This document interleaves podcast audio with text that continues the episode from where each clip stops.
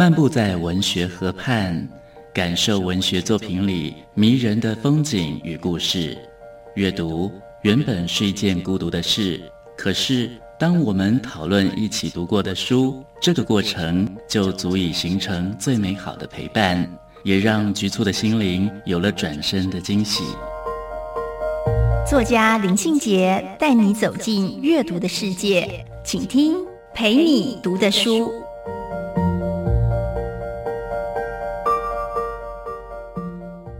大家好，我是林信杰。今天陪你读的书，要跟大家分享的是钟怡文的《麻雀树》。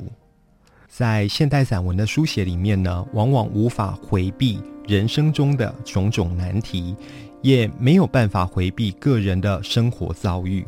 在写作的时候啊，文字常常跟自己的现实生活产生了关联。那作家们呢，往往在现实的艰难中提炼出一种文字的技术。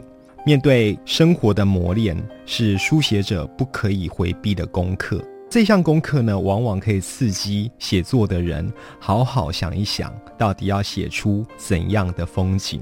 但是呢，难的是怎么样把这一些艰困的人生遭遇写得有艺术性，这是一项技术大考验。钟怡文的上一本散文集叫《野半岛》，《野半岛》里面呢，处理了他在南洋的生长背景。在这一本《麻雀树》里面，钟怡文写出了他当下的生活，呈现了细腻的体会跟关照。钟怡文的散文非常有趣，充满了机智跟幽默。这一册散文集里面呢，其实也提供了他看待生活的角度跟观点，从小事情里面去看见偶然跟必然。作家往往在选择说跟不说之间呢犹疑不定。作家呢也常常在选择怎么样把事情用最恰当的方式说出来。书中他提到了养鱼、听麻雀的叫声。看他周遭的那些花草树木，还有做梦、洗澡、吃粽子、练瑜伽，他把日常生活分享给大家。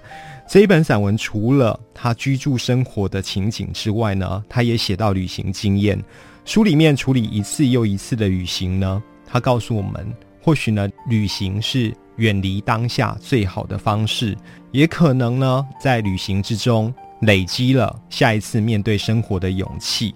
这本《麻雀树》里面有一个比较艰难的课题，就是面对生老病死，还有家庭的变故。这一些故事往往在中年人身上产生了沉重的力量。面对这种超凡的日常，《麻雀树》的叙事呢，好像写得很轻松，可是它的主题却是非常沉重。那钟怡文呢，抛弃往日那一些比较华丽的字句哦，行文的语调变得好像比较潇洒了。他用比较平浅的方式去交代他至亲的死亡以及家庭的变故，他思索自身的存在的价值跟意义哦，还有最重要的是什么叫做家？原来他有一个新的定义，当下所住的地方也可以是家。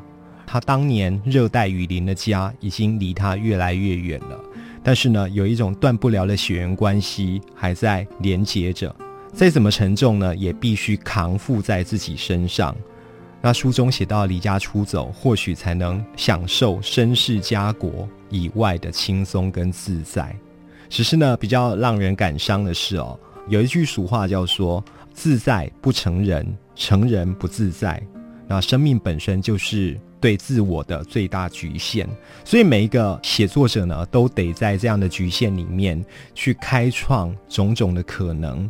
钟义文说：“如果有一天可以流泪，或者是痛哭，这种感觉就在我们生活的周遭。”麻雀树跟梦呢这一篇文章里面，他就记录下他自己跟麻雀相望的情景。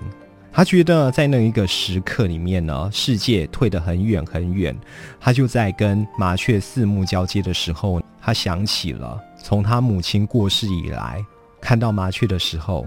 他突然流下了眼泪，在那一个时刻，他说：“我得回到日常的生活，我家在这里。”所以呢，当下里面，他找到一种新的面对生活的勇气跟能量。